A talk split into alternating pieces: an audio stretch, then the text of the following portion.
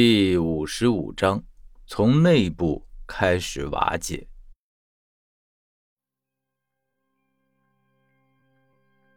他下意识的跟着念叨：“从今天起，我就是林冕，我活着的使命，就是为了报仇。”那道声音夸赞道：“很好。”他机械的回答道：“我，我该向谁报仇？”向那些逼你成为杀手、逼你泯灭良知的人报仇。啊，敏哥，他低吟着捂住耳朵，想要抵抗这充满蛊惑的声音。不要抗拒你的内心。胳膊像是被蜜蜂蛰到，传来一阵疼痛。很快他就感到眼皮发沉，做梦般呓语着：“。”我是林冕，我的使命是报仇。我杀死了马志军、郭涛，还有马志成。对，回忆起这些细节，那道声音柔和的说道：“嘘，不要害怕，我会帮你的。我们一起来完成这个使命。”呃，我，我该怎么做？按照计划行动。黑暗中亮起手电筒的光，一闪一闪。当你看到信号，就无需再隐藏内心的愤怒，就尽情宣泄吧。两行泪水从孙祥武的眼眶中流淌而下，他的心中充满了愤怒，还有莫名的悲伤。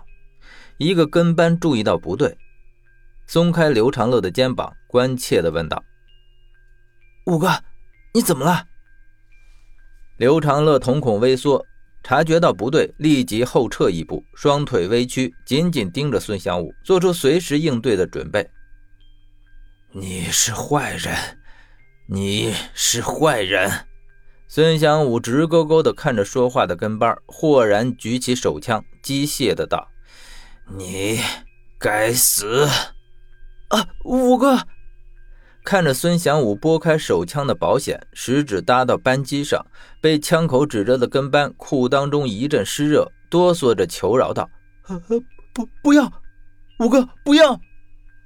砰的一声，枪声碎然响起，在地下掀起了一阵雷音，赌厅中更混乱了。跟班的眉间，跟班的眉间飙出一股血线。瞪着死不瞑目的双眼，歪倒在地，血水汩汩而出。转眼间，已形成了一片血泊。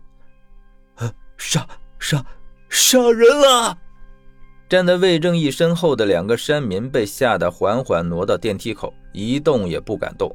魏正义头皮发麻地看着发疯的孙祥武，心脏狂跳。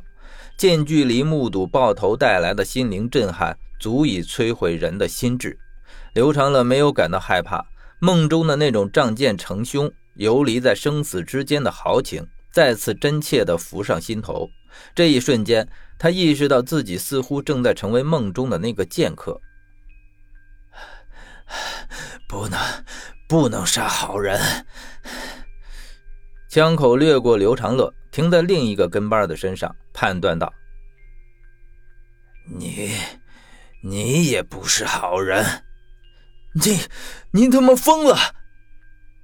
来不及想，孙祥武怎么会突然英雄附体？被吓破心胆的跟班怒骂一声，扭头就跑。又是砰的一声响，一枪正中后心，前扑的身体失重砸在铁梯上，又滚落下去。枪响早已惊动守在兑换窗口的两个黑西装，但他俩却瑟缩着不敢上前制止，反正死别人好过死自己。干净利落连杀两人后，孙祥武拔腿就向铁梯下冲去，冲进乱糟糟的人群中。